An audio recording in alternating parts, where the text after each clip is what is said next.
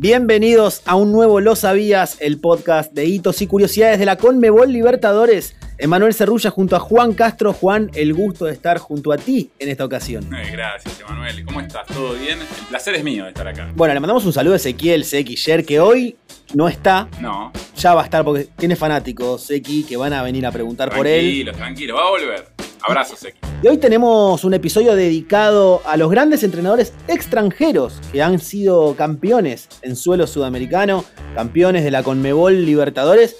Hay varios. Sí, no son pocos. Ya nos acostumbramos en los últimos tiempos.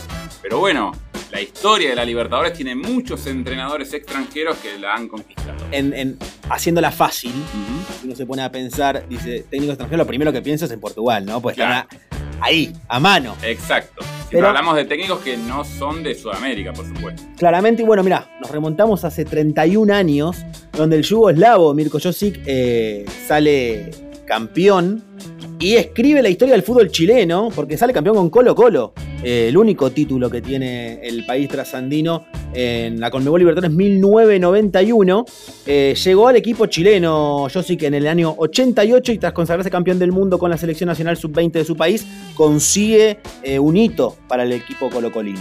Así es, Emma. ¿Y sabes qué dijo el bueno de Mirko? ¿Qué dijo? Mis metas son simples: ser campeón con Colo Colo y llevarlo al título de la Libertadores. Qué buen lo- español tenía. Buen español, hablaba muy bien. Y fue lo primero que dijo el DT europeo a su llegada a Chile. Ganó tres veces el campeonato nacional y logró la clasificación a la Libertadores. Tuvo una campaña local extraordinaria, pasó la fase de grupos sin sorpresas y luego venció a Universitario, Nacional, Boca Juniors en una semifinal inolvidable claro. con varios condimentos. Sí. Y luego eh, a Olimpia en la gran final. O sea, tuvo un cuadro complicado Difícil, con, con difícil. títulos grandes. Y hoy, a sus 81 años, tiene al cacique impregnado en la sangre a pesar de estar a más de un océano de distancia. Atención país, por fin gritamos, Colo Colo campeón, Chile campeón, la Libertadores se queda en casa y este grupo de hombres entra por la puerta grande de la casa de la historia, con esa llave que nunca nos permitió abrir el triunfo, el éxito. Por fin Colo Colo, por fin. Gracias a Dios. ¿Qué te parece si nos vamos a Portugal, Emma? Ya lo mencionábamos, vamos nomás. Vamos, vamos. Jorge Jesús nació en la ciudad de Amadora. Dirigió equipos como Braga, Benfica, Sporting y Al Hilal. Antes de llegar a Brasil, hoy, a los 67 años, ya ha alzado 21 trofeos como entrenador. Una Qué, insignificante se siente uno, ¿no? Al escuchar 21 al escuchar los hitos de, de estos cracks. En 13 meses de trabajo en Flamengo, Jesús ha quedado marcado en la historia y los logros tienen sus valores, pero su legado supera las cuatro líneas. El mérito más notable de Jesús, eh, cuya comisión técnica fue formada por seis portugueses, ha sido reconocer al Flamengo como un equipo ganador y desde el principio luchar por justamente conservar esa cultura. Y hablando de frases, es ganar, ganar y ganar. Lo dijo en su primer entrenamiento y así lo hicieron. Siempre con un estilo ofensivo y fascinante. Ganó la Libertadores, el Brasileirao, la Recopa Sudamericana, la Supercopa de Brasil el Campeonato Carioca. Los éxitos portugueses no terminan ahí, Emma. Vamos de Río a Sao Paulo. Abel Ferreira fue el último en alcanzar la soñada gloria eterna y en fecha reciente el portugués entrenó las categorías base del Sporting Braga, club donde debutó en 2017 como entrenador de primera. ¿Sabes que Abel Ferreira tiene una particularidad ¿Cuál? diferente a la de Jesús? Es que en, en Portugal no es un nombre fuerte a nivel fútbol. Ah, mirá. Jesús sí, pero Abel no. Y Abel consiguió en este continente realmente héroe Sí, del continente Claro. entero. Dos temporadas después de estar en Sportivo, Sporting Braga, dirigió al PAOK de Grecia y en noviembre de 2020 ahí es donde da un giro en su carrera y llega a Palmeiras.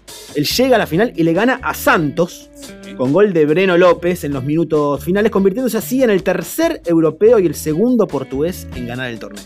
Pero, pero, Emma, hay más. Claro Además sí. de la Libertadores, ganó la Copa de Brasil. Meses después, milagrosamente levantó la segunda Copa Libertadores consecutiva, algo que Carlos Bianchi logró en el 2000 y 2001 con Boca Juniors. Ante Flamengo, la victoria también vino en los minutos finales, directamente de los pies de otro jugador salido del banco. Daverson, con la cabeza fría y el corazón caliente, dio al Palmeiras su tercera gloria eterna. Estuvimos ahí en el hermoso estadio. Centenario.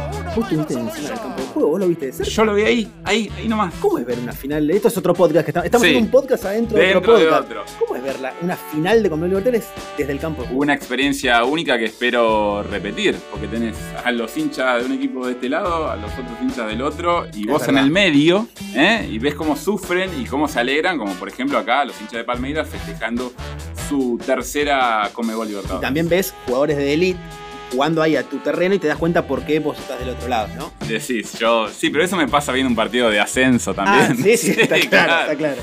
Está claro. Bueno, nos vamos a la Sudamericana. Vamos. No, no es Libertadores, pero otro técnico extranjero tiene en manos la Copa Continental y merece ser recordado. Ha pasado por el micrófono de Conmebol Libertadores en un podcast maravilloso, un mano a mano, pueden buscarlo ahí en Spotify. El mano a mano con Miguel Ángel Ramírez. Él tiene 37 años, nació en Las Palmas, España. Y hoy está en la MLS de Estados Unidos, hoy entrena el Charlotte FC.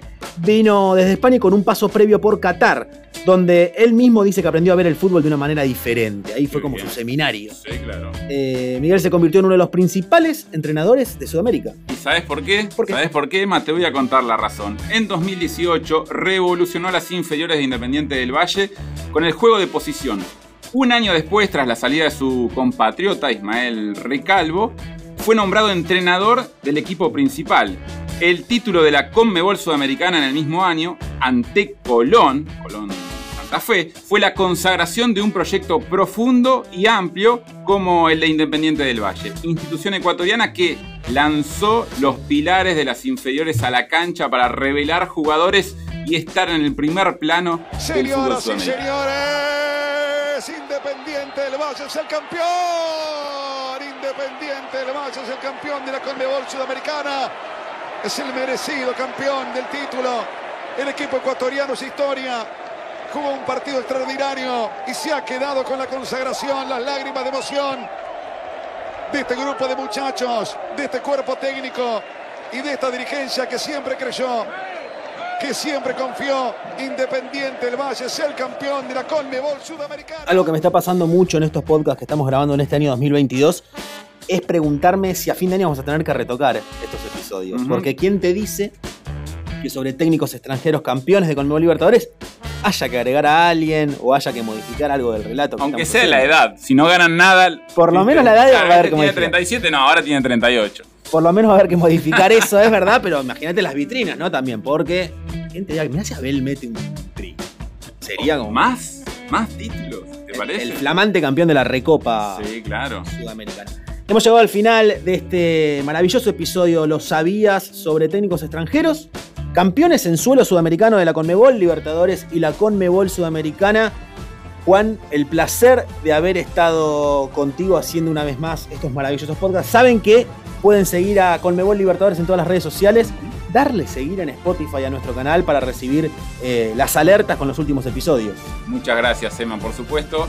Para la gente que nos siga escuchando. Y te hago una pregunta. ¿Esto es de Seki? ¿Me lo puedo llevar? Podés. ¿Me lo puedo llevar? Bueno. Bueno, chau, chicos. Nos escuchamos en la próxima.